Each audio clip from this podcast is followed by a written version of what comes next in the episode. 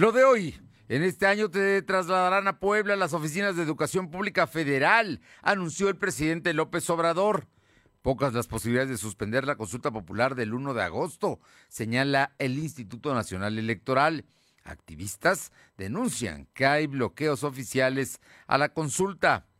Lalo Rivera pide a los poblanos que se respete el decreto para evitar más contagios de COVID. Hoy, en Puebla Tecnológica, Fernando Thompson nos comparte consejos de seguridad informática para padres de familia. La temperatura ambiente de la zona metropolitana de la ciudad de Puebla es de 24 grados. Lo de hoy te conecta. Hay bloqueos en el puente internacional. Está pidiendo el apoyo de la policía. Noticias, salud, tecnología, entrevistas, debate, reportajes, tendencias, la mejor información. Lo de hoy Lo de hoy radio con Fernando Alberto Crisanto. ¿Qué tal? ¿Cómo está? Muy buenas tardes. Qué gusto saludarle eh, el día de hoy. Este media semana es miércoles, miércoles 14 de julio de 2021. Eh, ya estamos aquí para pues llevarle la información más importante, todo lo que se ha estado generando. Por cierto, que el día de hoy el presidente de la República sostuvo una reunión con todos los gobernadores de Morena. Ahí estuvo el poblano eh, Miguel Barbosa Huerta, allá en Palacio Nacional, y trataron distintos temas.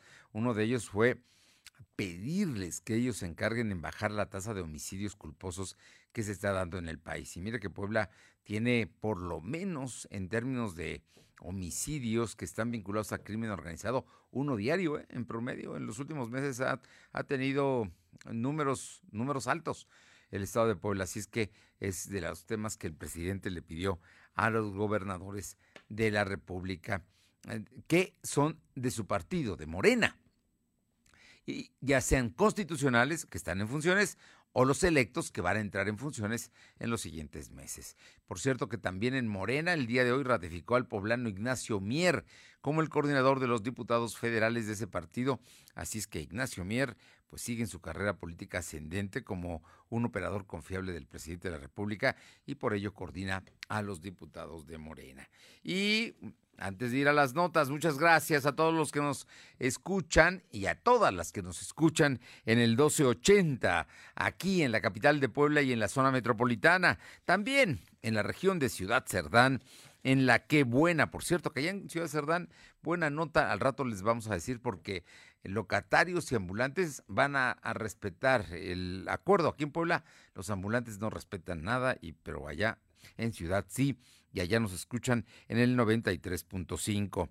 En la Sierra Norte de Puebla, en el corazón, Radio Jicotepec 92.7 y también allá en la 570 y en el sur, la magnífica en el 980 en Izúcar de Matamoros. A todos, muchísimas, muchísimas gracias por estar con nosotros y también a quienes eh, nos siguen a través de la plataforma www.lodehoy.com.mx y en redes sociales estamos en Facebook, en Instagram, en Spotify y también en Twitter como LDH Noticias. También tenemos un canal de YouTube eh, como LDH Noticias. Ahí, ahí estamos todos los días, todo el tiempo, informándole. Y vámonos con las notas de esta eh, tarde en lo de hoy noticias. El presidente de la República en la mañanera de hoy ratificó, insistió que Puebla será la sede de la Secretaría de Educación Pública. Un asunto que anunció desde que tomó posesión, recuerda usted, y que han pasado casi tres años y no se han podido trasladar. La verdad es que Esteban, Moctezuma, que era el anterior secretario, no le interesaba. Pero hoy el presidente dijo que sí, que se vienen para Puebla y que va a ser en los siguientes meses. Es decir, que este año debe estar en Puebla la SEP federal. Te escuchamos, Alma. Muy buenas tardes.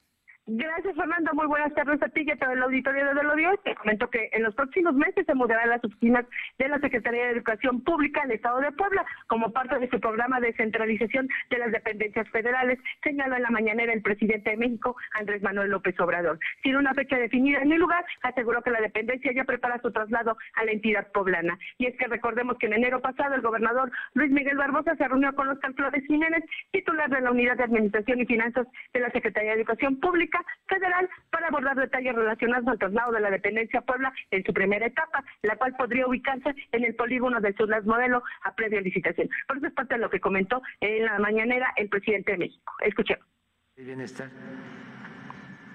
Y la sede de salud va a estar en Guerrero, como la sede de la Secretaría de Cultura en Tlaxcala, como la sede de Educación en Puebla, como la sede de Agricultura en Obregón, Sonora. Esos son compromisos que vamos a cumplir. En el caso de la eh, Secretaría de Educación Pública ya están trabajando con ese propósito para irse a Puebla. Pero la información, Fernando. Oye, pero aún no se ha definido exactamente en dónde va a estar. Yo veo muy difícil que la Secretaría de Educación se vaya a, la zona de, Audi, ¿no? A, a, San José Chiapa. Digo, tienen que estar cerca de la Ciudad de México, me parece. Sí, incluso comentarte, Fernando, desde enero precisamente están checando y una de las probables eh, zonas sería Ciudad Modelo. A final de cuentas, lo que quieren es explotarla. Sin embargo, todavía estaría eh, pues pendiente precisamente a dónde es, eh, sería el terreno para ubicar precisamente estas oficinas de educación pública federal. Pues al presidente ya le dijeron otra cosa, Alma, y hay que investigar. Te pido que investigues y que preguntes en la sede federal porque ya el presidente dijo que ya están trabajando, ¿eh? que ya están haciendo. La verdad es que sí tienen un, tienen un edificio que está allá por el Tecnológico de Puebla. Ahí era donde venía a despachar Esteban Moctezuma. Y ellos realmente quieren quedarse en la capital o en la zona metropolitana. Pero chequemos, chequemos a ver qué pasa. Recuerda que son miles de empleados de la CEP los que se tendrían que trasladar a Puebla. Vamos a ver. El asunto ya está comprometido por el presidente en la mañanera de hoy. Muchas gracias. Seguimos al pendiente. Vámonos con mi compañera Aure Navarro, porque el 1 de agosto, de aquí en adelante, todos los días se va a estar hablando de la consulta popular que se va a llevar a cabo el 1 de agosto. Es una consulta en la cual los mexicanos que tenemos derecho a votar vamos a decidir si por el sí o por el no, de enjuiciar a los expresidentes de la República usted y yo, creo que todos los mexicanos decimos que los enjuicien si fueron ladrones, y cometieron actos eh, de barbarie, lo que fuera, que los enjuicien. No vemos por qué haya que preguntarse, tenemos que se aplique la ley. Pero bueno, el asunto es que habrá una consulta para ello y Aure Navarro tiene información. Te escuchamos, Aure. Buenas tardes, pues efectivamente les comento que el presidente del Consejo Local del INE, Marco Rodríguez del Castillo, confirmó que a partir de este 15 de julio y hasta el 1 de agosto, el Estado de Puebla entrará en veda electoral y también aclaró que solo si la autoridad sanitaria pide la suspensión de la consulta popular es como se evaluaría esta medida en Puebla. Confirmó que hasta este miércoles no se tienen razones para considerar la suspensión de la consulta popular, aun cuando en los últimos días se confirmaron las cuatro nuevas variantes del COVID en el Estado. Escuchemos.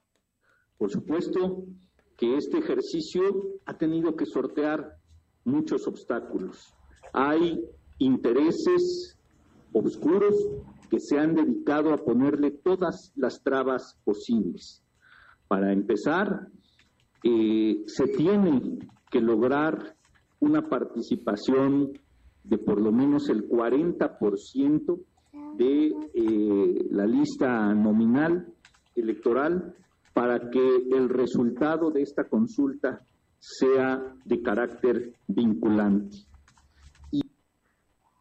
Sobre la promoción de la consulta, Rodríguez del Castillo reiteró que a partir de este 15 de julio podrá haber, no podrá haber difusión de propaganda gubernamental, a excepción, Fernando, como siempre se ha hecho, de asuntos relacionados con educación, protección civil y salud, precisamente por estar en emergencia sanitaria. En cuanto a la difusión sobre la consulta popular, aclaró que esta será promovida solo por el INE, a partir también de este jueves. Pero si algún grupo vinculado con algún partido político, como bueno, ya hemos sabido que en el caso de Morena y la 4T, pues esta difusión pues eh, no está no está prohibido simplemente, por ello este dijo, bueno, también podrán hacer estas caravanas anunciadas, Fernando. Bueno, pues ahí, ahí está. Por cierto, que el día de hoy hubo una conferencia de prensa de David Méndez, ¿no? Y de, de, de este grupo, hablando de la consulta. Efectivamente, Fernando Auditorio les comentó que integrantes del movimiento político de izquierda social de la 4T y Reconstruyamos México juntos acusaron que han enfrentado diversas trabas con la intención de inhibir la participación de los poblanos precisamente en esta consulta popular para enjuiciar o no a los expresidentes de la República. En voz de David Méndez recriminaron que los principales obstáculos que están enfrentando contra esta consulta popular pues es la actitud negativa de quienes están al frente precisamente del Instituto Nacional Electoral al no instalar todas las casillas para el voto como en una jornada electoral normal. Por lo anterior convocaron a una caravana con vehículo para este domingo 18 de julio, partiendo del estacionamiento del Centro Escolar Niños Héroes de Chapultepec, conocido como CENCH, a las 10.30 de la mañana. Y bueno, al faltar así los 16 días para la realización de este ejercicio de consulta nacional, Jorge Méndez Espíndola eh, y así como también Elba Batana llamaron a sumarse a la caravana con vehículo que se realizará este domingo. Incluso pues ellos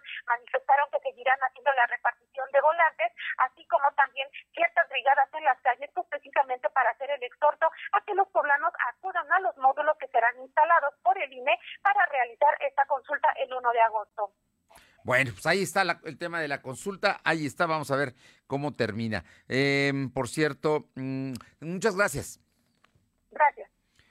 Vámonos con mi compañero Silvino Cuate que nos informa porque el gobernador Barbosa sostuvo, estuvo en una reunión que tuvo hoy el presidente López Obrador con los gobernadores de Morena. Te escuchamos, Silvino. ¿Qué tal? Muy buenas tardes. Informarte que el gobernador Miguel Barroso Huerta sostuvo una reunión con el presidente de la República, Andrés Manuel López Obrador. También estuvieron presentes los gobernadores electos. ¿Sí? ¿Me escuchan?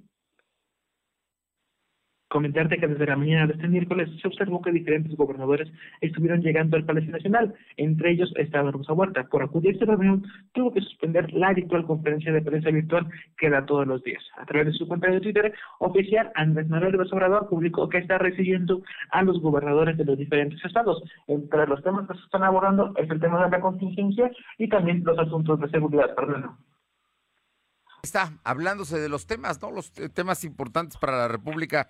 Hoy el gobernador, extrañamente, solamente llamó a los gobernadores de Morena, digo, podría haberlo hecho a, otros gobernadores. Muchas gracias. Buenas tardes. Bueno, y déjeme, déjeme informarle que vamos con mi compañera Aure. Tenemos información, Aure. Así es, les comento que el presidente municipal electo de Puebla, Eduardo Rivera Pérez, llamó a los capitalinos precisamente a cumplir con el nuevo decreto que anunció el gobierno del estado para evitar que la tercera ola de contagio por COVID pues incremente. Al ser la capital del estado, uno de los municipios donde se da mayor número de contagios por COVID-19, Rivera Pérez pidió a los poblanos no bajar la guardia y seguir aplicando el uso de cubrebocas, mascarillas, así como el gel antibacterial y toda clase de sanitización. Para reforzar este llamado, utilizó sus redes sociales oficiales para dar mayor difusión a las nuevas disposiciones que el gobierno anunció, como el respetar el foro al 30% de las actividades comerciales, así como en restaurantes, cafeterías, salones de eventos, eventos deportivos y rifas, y de mantener también el mismo foro al 30% en lugares como áreas de comida rápida, cines, salas VIP, bañarios, actividades culturales, parques y espacios públicos. Fernando. Bueno, pues ahí está Rivera Pérez apoyando el decreto que eh, que es importante para evitar que eh, suba el caso de los contagiados. Muchas gracias. Gracias. Y eh, son las 2 de la tarde con 13 minutos, 2 con 13. Vámonos hasta Atlisco, Puebla, cambiando de tema. Y es que, ¿qué cree? Pues ya subió el precio de los chiles poblanos. Sí, los chiles que son la materia prima para el chile en hogada. Subió de precio, Paola, te escuchamos. ¿Qué tal? Muy buenas tardes. Sí, de 15 y hasta 25 pesos incrementó el, kilo de chile poblano al mayoreo debido a la temporada de chiles en apuntó doña Florencia Salazar, productora de este ingrediente básico de la gastronomía poblana. En contraste, doña Florencia dijo que las ventas en esos días pues han sido bajas debido a que por la pandemia hay algunos mercados que siguen cerrados al público, así como el hecho de que hay familias que al seguir confinadas pues no están comprando esto que es el chile poblano. En la región de Atlisco se destinarán más de 40 hectáreas para la producción de chile poblano en Santa María Coixcomac, también en Zacatepec y Saltiza de Cholula, en donde la recolección ya terminó, y en los municipios de Nealtica y Calpan, cuya cosecha va de acuerdo con la temporada de chiles en Pues esperan que para estos próximos días eh, pues se, se pueda rehabilitar o restablecer lo que es la venta del eh, famoso chile eh, poblano para lo que es la elaboración de los deliciosos chiles en nogada. Y también hablando de estos temas del chile en nogada, será pues ya a partir de este próximo domingo 18 de julio que en el monasterio de las hermanas Clarisas aquí en Atlisco iniciarán con la venta de chiles en.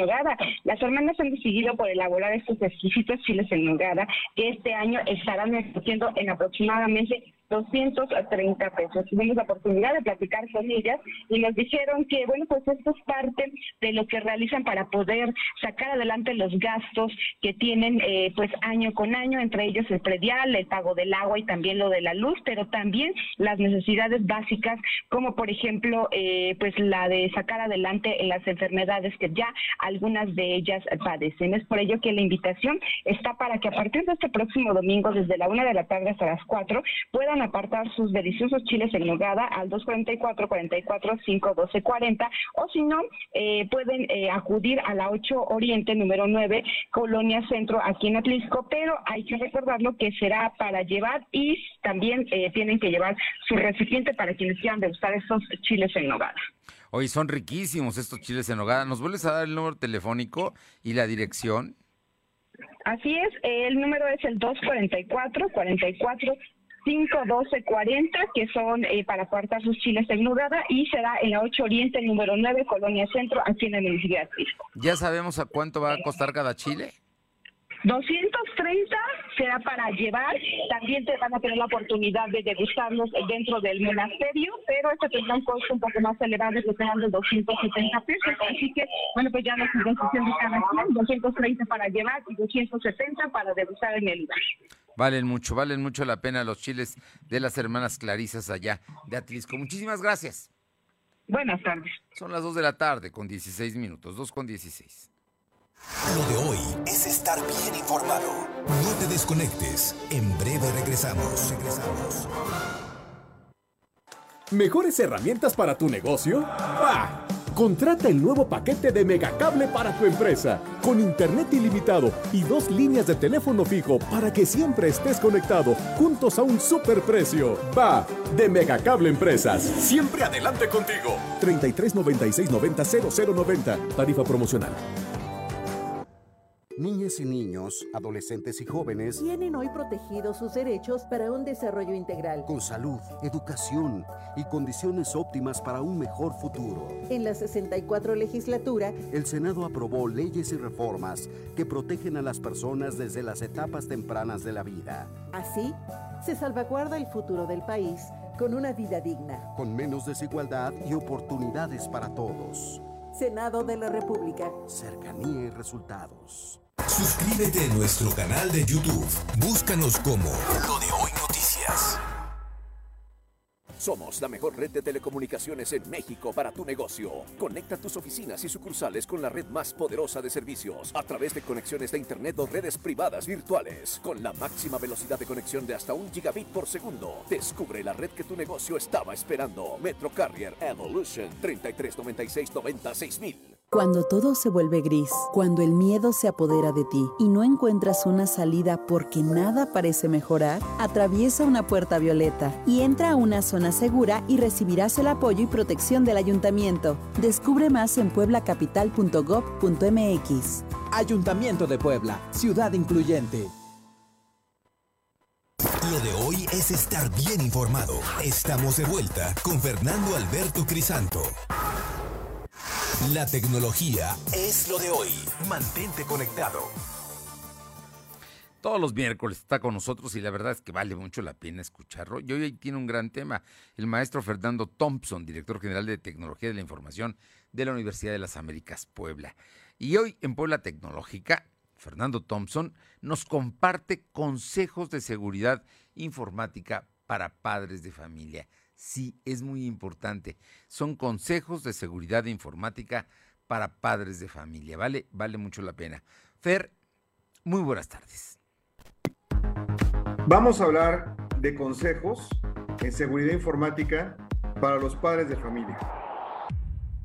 Porque Internet se ha convertido en uno de los pilares de comunicación hoy en día para prácticamente buena parte de la humanidad. Y eso implica eh, hoy precisamente que los niños que están en, casa eh, utilizan muchas herramientas tecnológicas, una tableta, una computadora, eh, una consola de videojuegos. Entonces, eh, ya que todas estas actividades, por ejemplo, que también en un entorno no solamente de entretenimiento, sino educativo, también se utiliza, por darles un ejemplo, en México hay un estudio donde el 80% de los padres de familia admiten que sus hijos han pasado mucho más tiempo en línea por el tema del confinamiento en comparación con el año antepasado. O sea, y aquí el 20% adicional de todos ellos indicó que se están apoyando en la tecnología para mantener a sus hijos ocupados, que no anden echando guerra en la casa. Entonces está bien, ¿no? Que estén entretenidos. Entonces, pues están en los teléfonos inteligentes, en las tabletas, en las computadoras, en las consolas, todo el tiempo está conectado al Internet. Sin embargo, hay otro lado de la cara de la moneda. Los niños en Internet desafortunadamente están expuestos a riesgos digitales, eh, por ejemplo, sexting,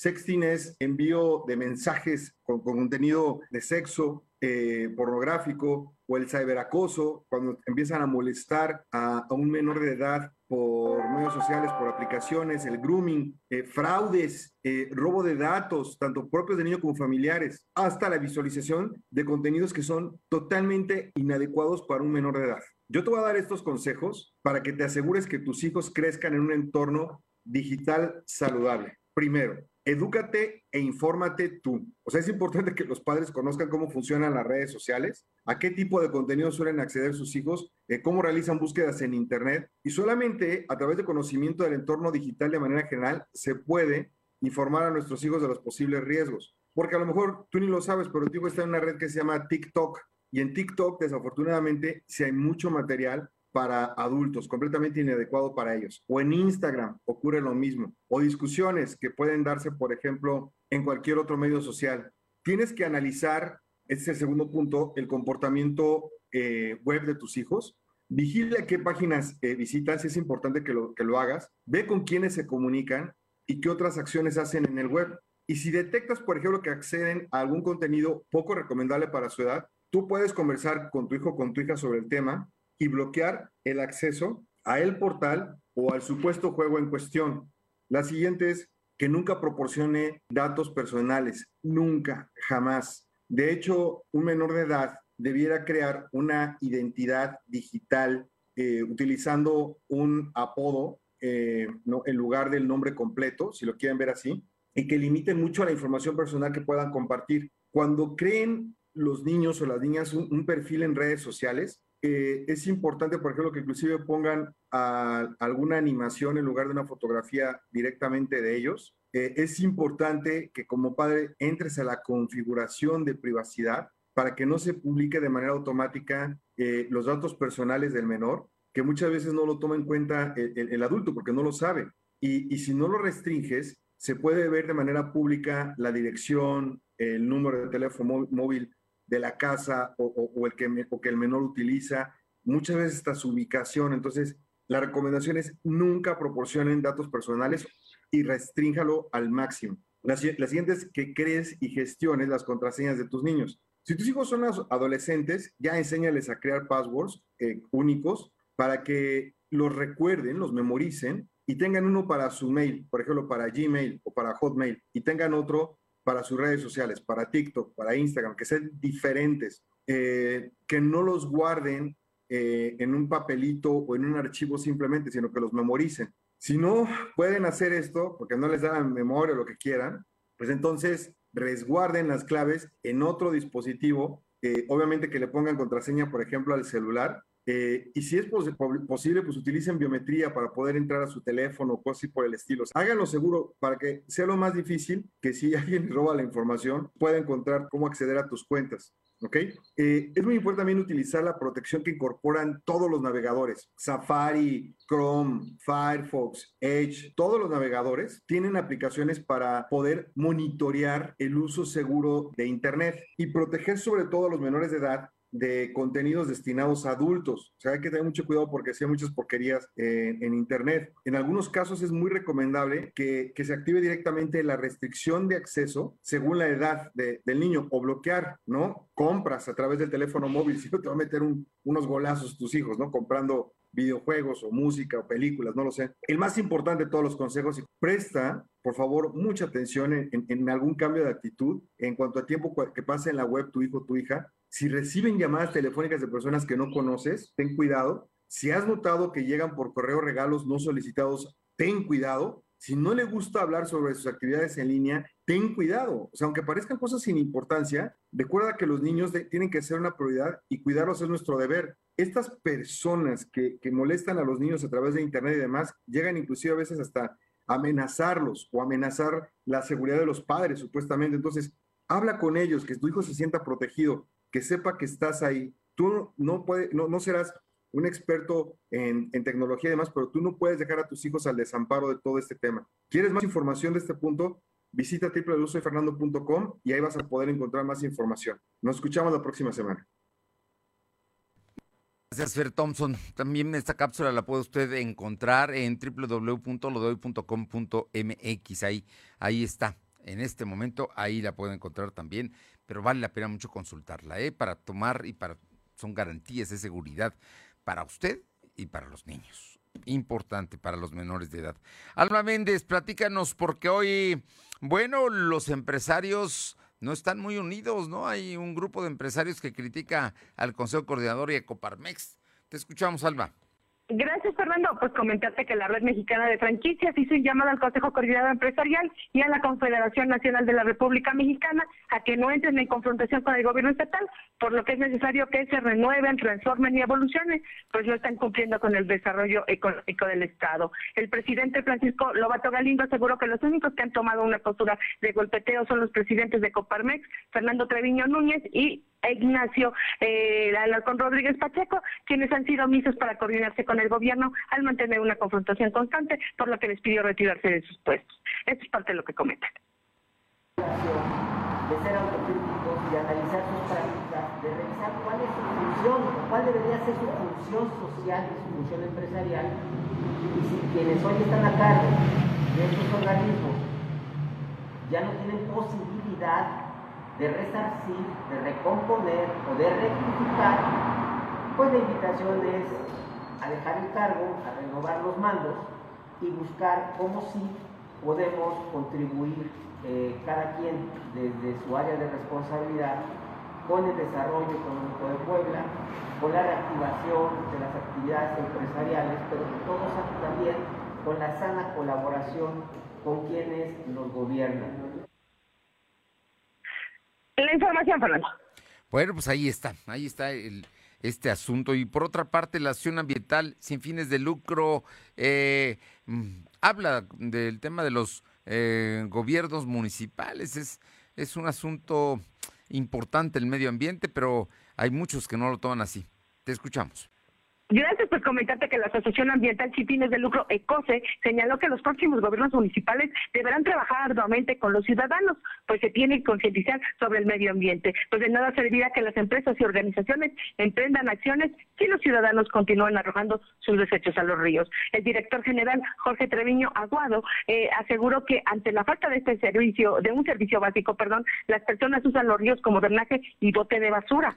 En el caso del río Atoyac precisó que se debe mejorar la infraestructura de las comunidades y trabajar de manera intermunicipal, ya que el cauce del río pasa por distintos municipios. Eso es parte de lo que comenta lo que son los rescates ambientales, que nosotros le llamamos ecorescates. Se están haciendo muchas jornadas de limpieza, ahorita principalmente en playas y zonas de cuerpos de agua eh, que, presentan esto.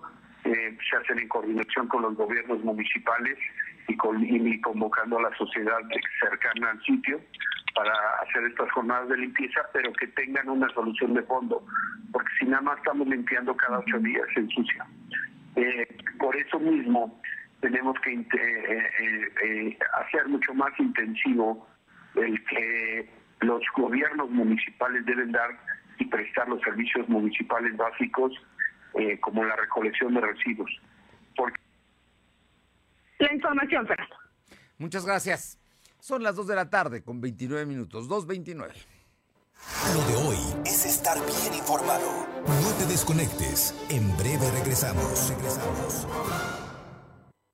Somos la mejor red de telecomunicaciones en México para tu negocio. Conecta tus oficinas y sucursales con la red más poderosa de servicios a través de conexiones de Internet o redes privadas virtuales con la máxima velocidad de conexión de hasta un gigabit por segundo. Descubre la red que tu negocio estaba esperando. Metro Carrier Evolution 3396 La vacunación contra la COVID-19 sigue en marcha. Están llegando millones de dosis eficaces y seguras aprobadas por organismos en todo el mundo. Muy pronto será tu turno. Visita mivacuna.salud.gov.mx.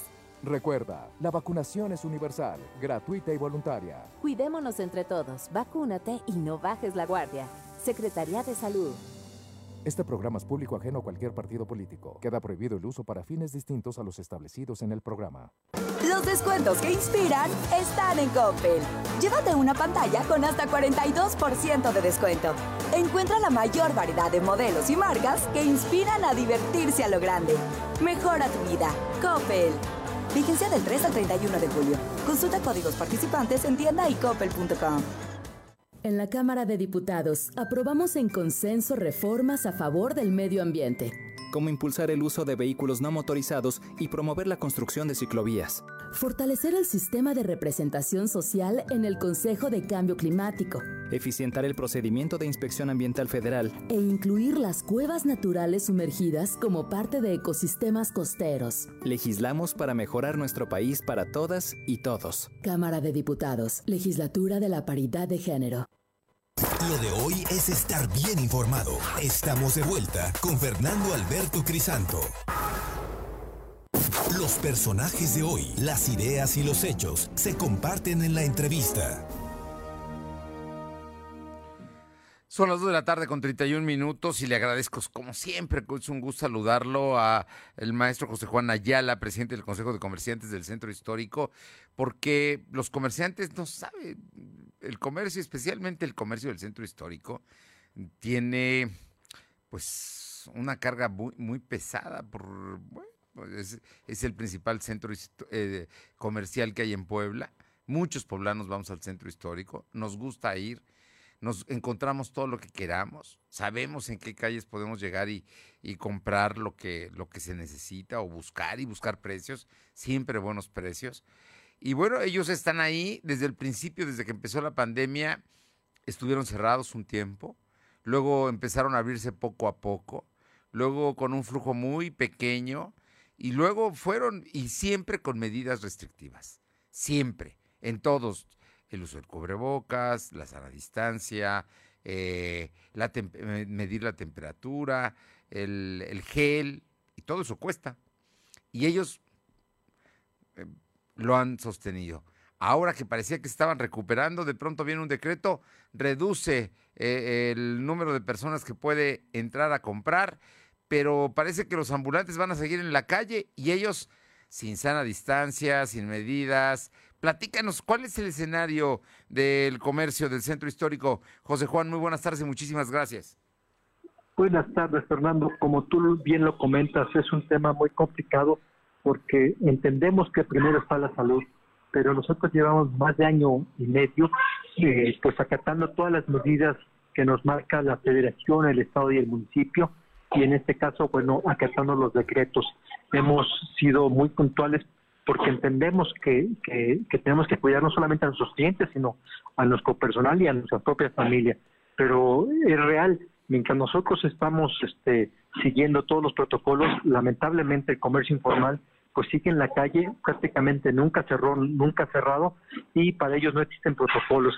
Creo que en ese sentido hace falta que el ayuntamiento eh, de la ciudad pues haga valer este los decretos. Recordemos que en promedio el 70% de los contagios se están dando en Puebla Capital.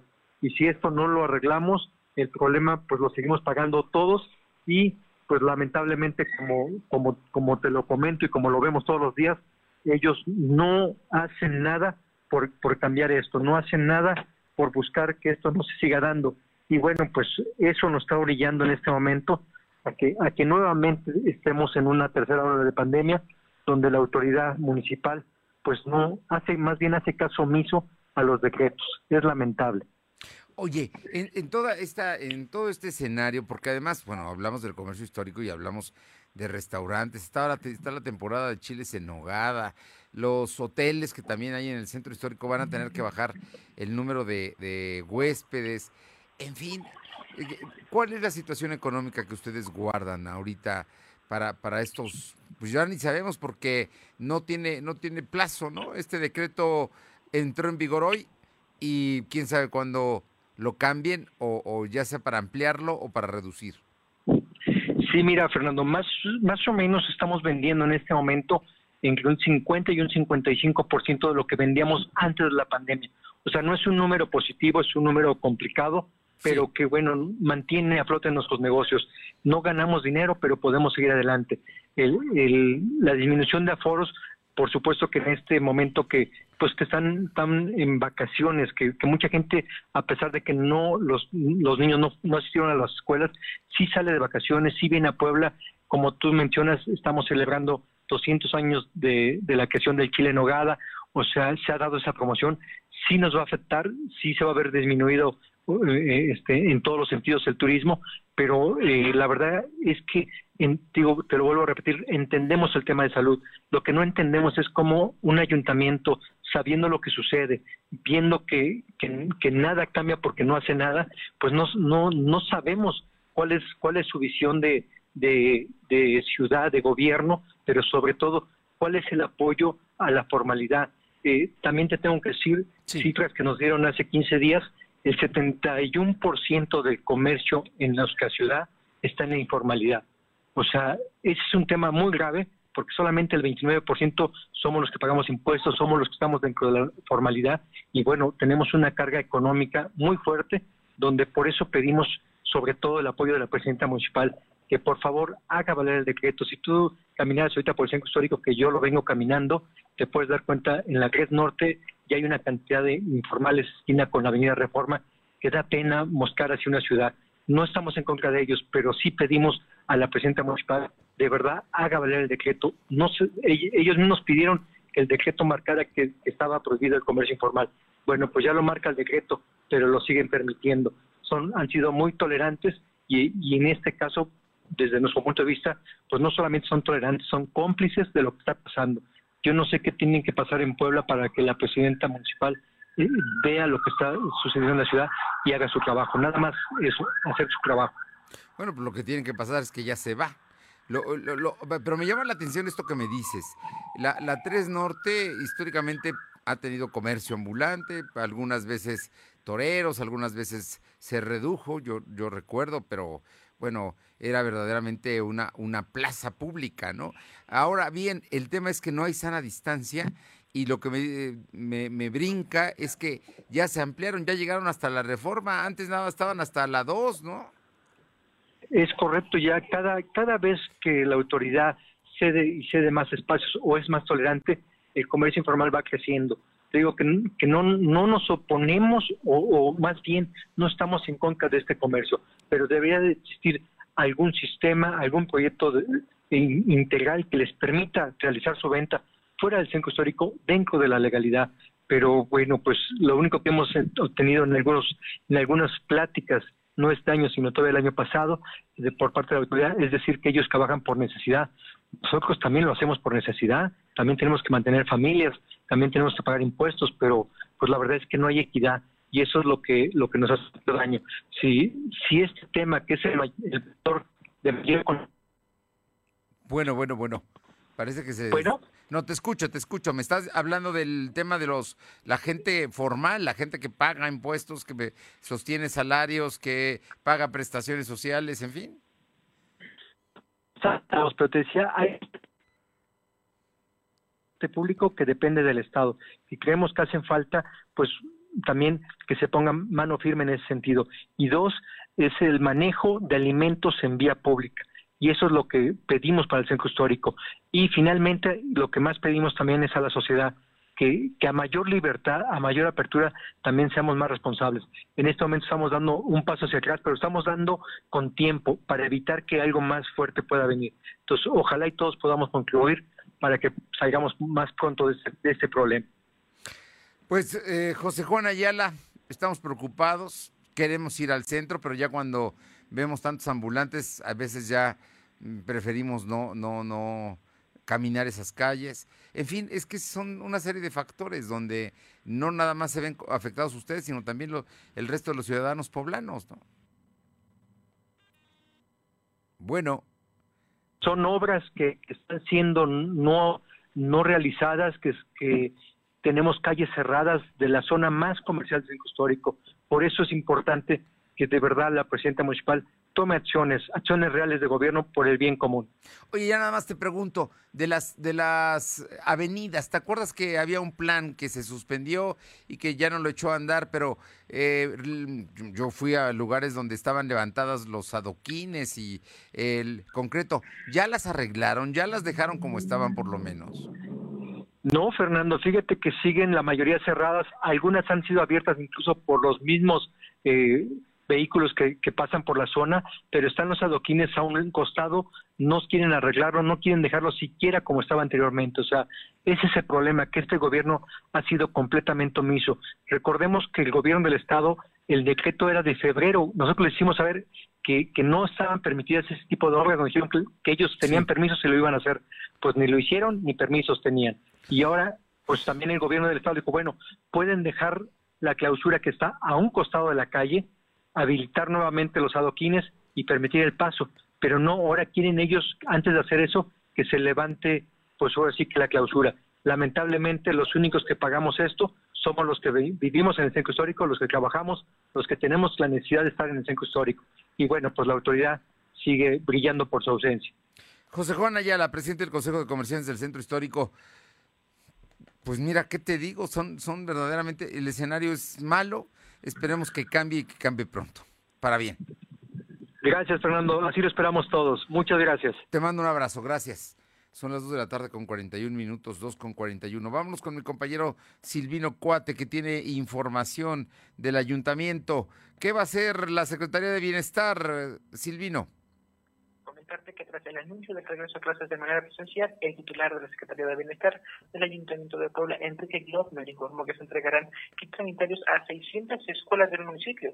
El funcionario municipal dijo que los kits sanitarios contienen jabón, cloro y gel antibacterial, entre otros artículos que tienen el objetivo de mantener los espacios escolares limpios. Aseguró que también se hizo la entrega de lavamanos especiales, pues el diseño se realizó con por lo solicitado por Protección Civil Municipal y son de 4 metros de largo, con acero inoxidable y 250 kilos aproximadamente. En otra dijo que la dependencia en su cargo está recibiendo la documentación de interesados en recibir una computadora, por lo que se desconoce la cifra de los futuros beneficiarios. La información. Bueno, entonces van a beneficiar en escuelas, concretamente el ayuntamiento va a repartir estos kits ahora en agosto. Efectivamente, son 600 las escuelas que van a recibir esos kits. También se van a entregar kits que son personalizados para los niños y que, bueno, también es el objetivo de evitar la propagación de COVID, Fernando. Oye, y en tema de eh, la infraestructura, ¿va a crecer? ¿Va a dejar todavía obras la presidenta municipal? Estamos viendo que hay, ahorita nos decían que las calles del centro no las van a arreglar, las que las que empezaron a, a que iban a remodelar y que iban a hacer, que no les dio permiso el gobierno del estado, no las quieren terminar. En relación a este tema, el ayuntamiento había informado que todos los desperfectos que estarían quedando, pues estarían finalizando en el mes de agosto, en los últimos días de agosto, para que en septiembre se estén pues ya arrancando eh, ya el espacio libre para el tema del Zócalo, Fernando. Oye, pero habló de nuevas obras, ¿no? En esta ocasión la alcaldesa municipal pues habló de, diferentes temas, una conferencia en la mañana en donde estuvo informando que gracias a todos los volardos que se han instalado en la zona de la Margarita, pues los accidentes disminuyeron. Incluso también eh, pues dijo que son el 70% de disminución en accidentes en, en la zona de la Margarita, Fernando. Bueno, eso es lo que declaró el día de hoy. ¿Algún otro tema que haya tratado? Efectivamente, en una entrevista después, en la presidenta municipal informó que en, su segunda reunión con el alcalde electo Eduardo Rivera Pérez se abordará el tema de seguridad. La alcaldesa dijo que este martes su equipo de transición terminaría de definir el lugar y la hora donde estarían reuniendo. Rivera señaló que el objetivo es que la próxima administración municipal conozca el fortalecimiento de ideas, además de que se mantenga esta coordinación con la federación para continuar combatiendo el crimen organizado. Fernando. Va a ser el día de mañana la reunión, la segunda reunión que tengan eh, los presidentes municipales, Claudia Rivera Vivanco y Eduardo Rivera, para definir y para discutir el tema de la seguridad. Muchas gracias. Buenas tardes. Vámonos con mi compañera Alma Méndez. La Secretaría de Salud informó que van a mejorar las condiciones del Hospital del Niño Poblano ante el incremento de contagios de COVID. Te escuchamos, Alma. Gracias, Fernando. Pues comentarte que la Secretaría de Salud Estatal informó que debido al incremento de contagios por COVID-19 en la entidad, el Hospital para el Niño Poblano estableció medidas sanitarias por seguridad de pacientes y familiares. Esto después de conocer que actualmente los niños y jóvenes son más propensos al contagio del SARS-CoV-2. Y bueno, mediante redes sociales, la dependencia estatal señaló que seguirá otorgando los servicios en todos sus rubros, pero con mayores medidas sanitarias, por lo que es importante mencionar que se permitirá el acceso al paciente con un familiar y no más acompañantes para evitar aglomeración en dicho nosocomio poblano. La información, Fernando. Bueno, pues ahí está. Oye, ¿y qué va a pasar con el tema COVID? El día de hoy el presidente de la República dijo que, que esta tercera ola es pequeña, que no va a pasar, que el 30 de agosto van a regresar a clases en todo el país. Es lo que anunció hoy el presidente López Obrador. Pero parece que los padres no están de acuerdo con esto. Así es, Fernando, pues comentarte que padres de familia manifiestan que no mandarán a sus hijos a clases presenciales en agosto próximo debido al incremento de contagios por COVID-19 y las cuatro variantes de dicho virus en la entidad, por lo que las escuelas no saben qué hacer ante estos casos. Esto después de que el secretario de Salud estatal, José Antonio Martínez García, dio a conocer que en Puebla existen cuatro variantes del virus alfa, gamma, delta, elipson, las cuales son más resistentes a la inmunidad y más agresivas, donde el cubreboca eh, de tela eh, resulta insuficiente y donde uno eh, se necesita uno con mayor protección. En, una encuesta realizada por este medio de comunicación a diversos padres de familia de escuelas, tanto públicas como privadas, contaron que ya han tenido reuniones con las escuelas de, eh, y bueno, pues les han eh, pedido firmar una responsiva donde autoricen que los niños puedan asistir a clases y que la escuela no es responsable de dichos contagios, pues será un punto seguro ya que estará sanitizada y tomará todas las medidas sanitarias para recibirlos. Esto es parte de lo que nos comentaron los papás. Sí, línea de contagios en vez de disminuir va aumentando y sería un riesgo el exponerlo tanto a él como a mí, a mí o a mi familia, ya que siento que igual nosotros como padres de familia nos podemos contagiar a la hora de ir a traerlos, de ir a dejarlos en el trayecto o así, porque pues no todos no todos tenemos carro propio, no todos tenemos la economía para gastar en taxi. ¿Qué tal? Buenos días. Yo no lo voy a mandar porque el contagio está cada vez más alto hijos a la escuela porque es un peligro constante, porque con eso de que dicen que ya se viene la tercera eh, cepa de COVID, más aparte que la escuela pues tendrá que hacer una sanitización muy grande para a nivel general. Mandarlo a clases presenciales porque les hace mucha falta. Créeme que en esta situación no aprendieron nada en clases virtuales pero por otra parte sí es preocupante que todavía tengamos este, este pandemia, entonces yo no lo mandaría. La información, Fernando. Pues ahí están, es la voz de las madres de familia, ¿eh? ellas son las que opinan. Te agradezco mucho. Seguimos al Ahora Navarro, ¿qué pasa en el Congreso local con el caso de José Juan Espinosa? Pues les comento que en el caso del diputado José Juan Espinosa Torres no se presente a la sesión de este jueves en el Congreso local, pues se le suspenderá la dieta a tiempo de iniciar también sanciones administrativas por faltas injustificadas. Así lo expuso la presidenta del Congreso local, Nora Merino Escamilla, al confirmar que Espinosa Torres lleva dos inasistencias de las tres que se requieren para iniciar precisamente estas acciones en su contra. Explicó que la situación del diputado local está en entredicho, ya que existe la posibilidad de que una vez sus firmas fuera falsificada en un justificante, al reconocer de propia voz el legislador que está fuera del Estado por problemas de salud. Escuchemos porque ya estamos en sesiones, ya tendría que estar siendo entregada. Y bueno, no estaba firmada tampoco, después estuvo firmada, pero no sabemos quién la firmó porque no sabemos, el propio diputado ha dicho de viva voz que no se encuentra en el estado de Puebla. No es algo que yo creo que ustedes crean, él lo ha dicho en sus diversos eh, medios de, de información, Facebook, Twitter y demás, entonces nos da un justificante firmado cuando se supone que él no está aquí, luego nos vamos sin firmar. creo que hay que ser muy cuidadosos porque recordemos que la falsificación de firma es un delito y estaría alguien haciéndose pasar por el diputado, entonces vamos a ser cuidadosos como escuchamos, detalló que el diputado José Juan Espinosa pues no ha entregado el justificante oficial de salud que se le pidió y a cambio pidió licencia, pero aún así si este jueves no se presenta pues correría el riesgo ya de que se le elimine así su dieta como diputado, Fernando. No creo que le genere ningún problema a José Juan que no le paguen la dieta, la verdad. Y ya pidió licencia, o sea que ya no tendrían ni siquiera para qué presentarse. En fin, situaciones. Oye, finalmente ayer eh, se legisló en torno a las llamadas falsas a los cuerpos de seguridad. Efectivamente, debido a que las llamadas falsas a los números de emergencia o rescate como el 911 en el Estado sigue siendo una práctica que hacen bromistas a diario, pues la diputada local Mónica Lara Chávez propuso imponer una sanción hasta por cuatro años a quienes incurran en esto. Lamentó que el número 911 a diario llegan a tener hasta 9.677 llamadas, de las cuales 8.200 son falsas y solo 1.477 pues, son reales. Sin embargo, dijo que todos los cuerpos de rescate son movilizados incluso a lugares lejanos que al llegar pues no encuentran con el registro de algún siniestro o un incidente. Explicó que esta sanción aplicaría para los adultos, sean estos los que inician las llamadas faltas de auxilio o como padres o tutores de los niños, niñas y jóvenes que hacen estas bromas a los números de emergencia. Para que los adultos, bueno, se prevé una pena de cárcel que iría de los seis meses hasta los cuatro años, Fernando. Y en este momento se encuentra la comisión precisamente sesionando para analizar el tema de los gastos vecinos que dicen, bueno, refiere en este caso la diputada local Olga Lucía Romero García Crespo, que es un problema de salud pública precisamente a poner en riesgo pues a las familias que consumen estos animales que son sacrificados en los rastros conocidos como clandestinos, Fernando. Bueno, pues ahí están, sanciones ya en las últimas horas. Mañana es el último día, ¿no? De sesiones del Congreso local. Así es, Fernando, mañana es el último día en el que sesionan ya así prácticamente de manera presencial en el Congreso local, lo que estaremos atentos a saber pues cuántas de las iniciativas se aprueban y bueno, cuáles estarían ya quedando en la congeladora, a pesar de que bueno, también se está a la espera de saber cuándo se instale la comisión permanente, en la cual pues todavía se presume se pudiera desaguar algunas iniciativas o puntos de acuerdo.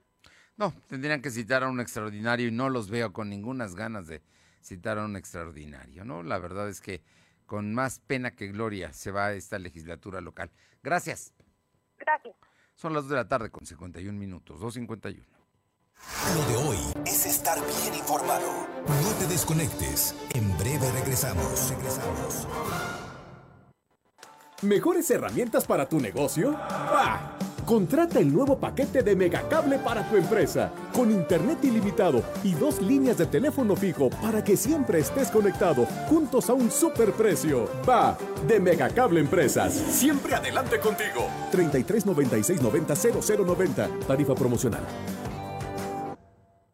Ahora con Gas del Atlántico, tú pones el precio. Porque entre más litros cargas, más ahorras. Si tus pedidos de gas LP estacionario son mayores a 100 litros, pregunta a tu vendedor o al 271-747-0707 para conocer más del programa. Y si aún no cuentas con el servicio gratuito de envío de nota digital, solicítalo para que puedas verificar que lo que cargas es lo que pagas. El beneficio de precio diferenciado aplica en cada carga y no es acumulable. Gas del Atlántico.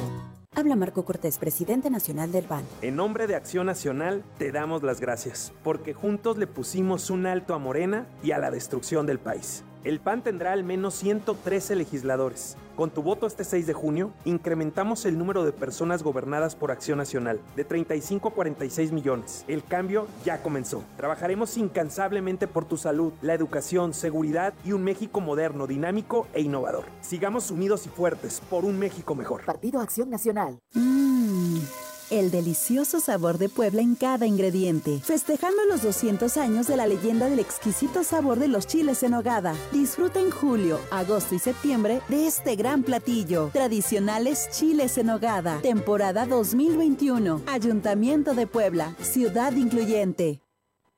Lo de hoy es estar bien informado. Estamos de vuelta con Fernando Alberto Crisanto. Y recuerda que en Explanada Puebla el verano está en modo on. Recuerda que en Explanada Puebla el verano está en modo on. Aprovecha las rebajas de verano y también visita la feria. Visita Explanada Puebla y pasa un momento inigualable. Hay que ir a Explanada Puebla. Vaya, vaya. Se la recomendamos mucho. Mi compañera Luz María Sayas, allá en Tehuacán, tiene una nota verdaderamente terrible. Te escuchamos, Luzma. Breve, por favor. Muy buenas tardes, Fernando, para ti, nuestros amigos de lo de hoy. Te comento que a punto de morir linchado por abusar de una menor, una menor de edad fue abusada sexualmente en su domicilio en la colonia Constituyentes por un sujeto que ingresó a su vivienda y fue la mamá quien sorprendió al sujeto abusando de su menor hija. La madre impotente solicitó el apoyo de vecinos y familiares quienes pronto se reunieron y detuvieron al sujeto que se identificó como Tomás N. Cuando este pretendía darse a la fuga ante el hecho de ser sorprendido al detenerlo, lo golpearon hasta el cansancio. Cabe mencionar que la pronta reacción de la seguridad pública, seguridad privada, centuriones lograron quitarle al sujeto de las manos de los ciudadanos molestos. Tomás N. fue entregado a las autoridades municipales para ser puesto a disposición ante el Ministerio Público. Los uniformados le brindaron el apoyo a la menor afectada para poner su denuncia en compañía de su madre. En un instante la menor vivió la pesadilla de su vida por un sujeto mientras su madre se encontraba trabajando. Lamentable los hechos, pero es una realidad que se vivió aquí en el municipio de Tehuacán, Puebla, Fernando. Terrible, y por eso lo iban a... De alguna manera era una justicia de propia mano de los vecinos, ¿no? Así es, Fernando, los vecinos y familiares molestos por este hecho que la madre corrió a decirles lo que estaba, lo que había acabado, acabado de ver con su hija, bueno, pues se armó tremenda trifusca y es que la verdad no era para menos. La gente está molesta por este tipo de situaciones de este sujeto. Bien, gracias. Vámonos con mi compañera Paola Roche, Atlisco Puebla. Te escuchamos, Paola. Tardes. Comentarles que siguiendo con la misión de escuchar las peticiones e inquietudes de la ciudadanía, la municipio electa Ariadna Ayala visitó la Junta Auxiliar de San Miguel Ayala, donde refrendó su agradecimiento por la confianza que le brindaron. Entre las peticiones de los vecinos de esta localidad destacaba la atención al tema de seguridad pública por medio de acciones de prevención, de tal manera que las familias no sean cómplices de actos delictivos. El, presidente auxiliar, Octavio eh, Magdaleno Flores, aplaudió este ejercicio de cercanía con la población y se comprometió a trabajar de la mano con la próxima administración. Dijo que todavía le toca trabajar algunos meses con eh, pues la presidenta electa y lo van a hacer de buena manera. Por su parte, la alcaldesa electa señaló que se gobernará sin distingos y se impulsará los apoyos al sector campesino sin intermediarios. Bueno, pues ahí está, en su recorrido de agradecimiento, la presidenta municipal electa de eh, Atlisco, eh, Ariadna, se llama Ariadna Ayala, ¿no? Sí, efectivamente, Ariadna Ayala Camarillo. Bien, muchísimas gracias. Buenas tardes. Uriel Mendoza, tenemos información de la Mixteca. Muy buenas tardes, Uriel. Fernando, muy buenas tardes. Tenemos información muy en particular del municipio de Xochiltepet, ya que en las últimas horas un joven de tan solo 30 años de edad decidió, pues, por terminar con su vida, decidió ahorcarse, fue ubicado en el patio de su casa, justamente colgado de un árbol. Ahí fue hallada la víctima suspendida con un lazo, muy en particular en la calle Emiliano Zapata número 17. Ahí quien descubre de este macabro hallazgo, pues bueno, son sus familiares, dan aviso a las autoridades, llega la policía y posteriormente dan aviso a los agentes ministeriales para que ellos se encargaran de las diligencias correspondientes. Es importante mencionar, Fernando, que no se encontró ninguna carta póstuma, ni a decir de los familiares, pues bueno, este hombre tampoco tenía problemas, no tenía alguna enfermedad terminal, sin embargo, hasta este momento se siguen desconociendo las causas de este deceso. Esto en la comunidad de San Miguel Ayotla, perteneciente al municipio de Xochiltepet. Ah, pues mira, nada más. Oye, brevemente, hubo un terrible, una ejecución del crimen organizado el día de ayer allá en, la región. ¿Sí? Este, Uriel.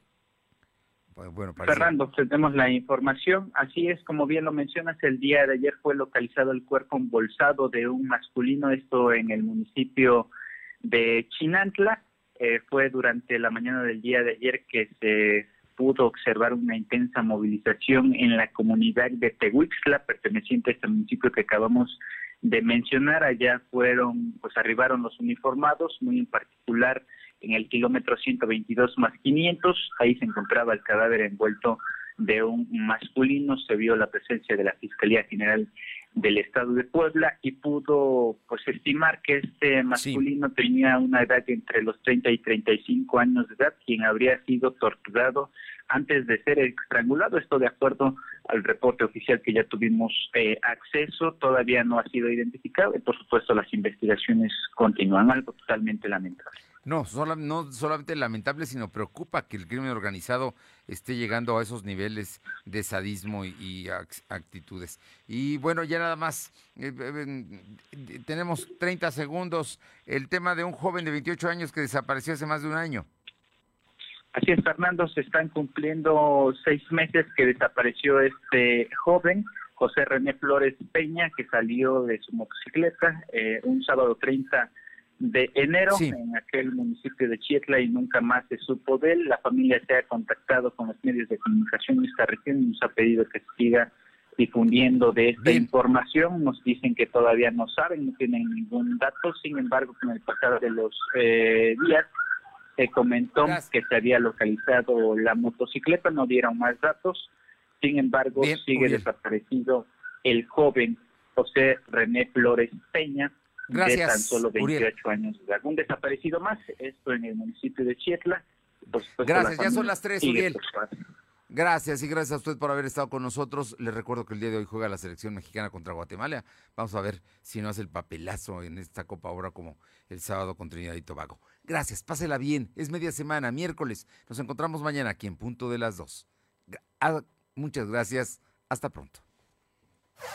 Fernando Alberto Crisanto te presentó lo de hoy radio. Lo de hoy radio.